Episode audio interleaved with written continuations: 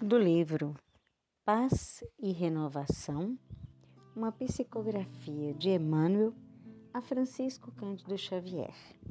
Mensagem: Soma as bênçãos. Não raro, queixas-te dos contratempos que te cercam.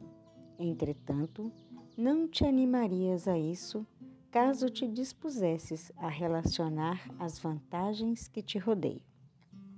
Alguns dias de moléstias graves terão surgido, compelindo-te a cuidados especiais.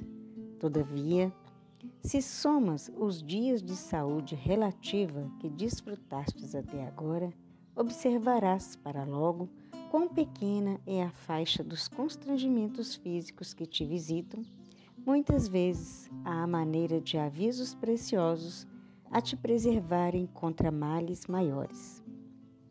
Não conseguiste ainda concretizar ideias ideais determinados que te enfeitam as esperanças, mas se anotas os desejos que já pudestes realizar, entenderás sem delonga que a divina providência está pronta a te amparar na materialização dos teus sonhos de natureza superior, desde que te decidas ao estudo e ao trabalho nas oportunidades de serviço que se nos descerram a todos.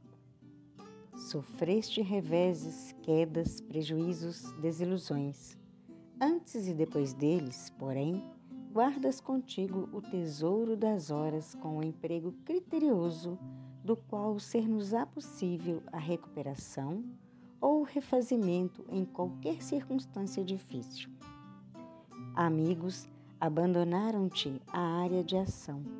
Contudo, não disporás do mínimo ensejo para lastimar-lhe o transitório afastamento, se souberes valorizar os irmãos e cooperadores que Deus te envia ou mantém na coparticipação de tuas tarefas e experiências.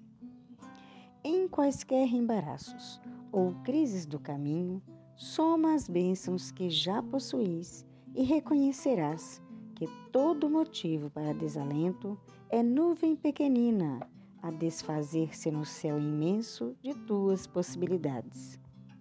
Suceda o que suceder nas trilhas da vida, em matéria de amargura ou de aflição, ergue a fronte e caminha para diante. Trabalha e aprende. Abençoa e serve. Porquanto, diante de Deus e à frente dos teus companheiros que se nos conservam fiéis, a palavra de desânimo é quase sempre o outro nome da ingratidão.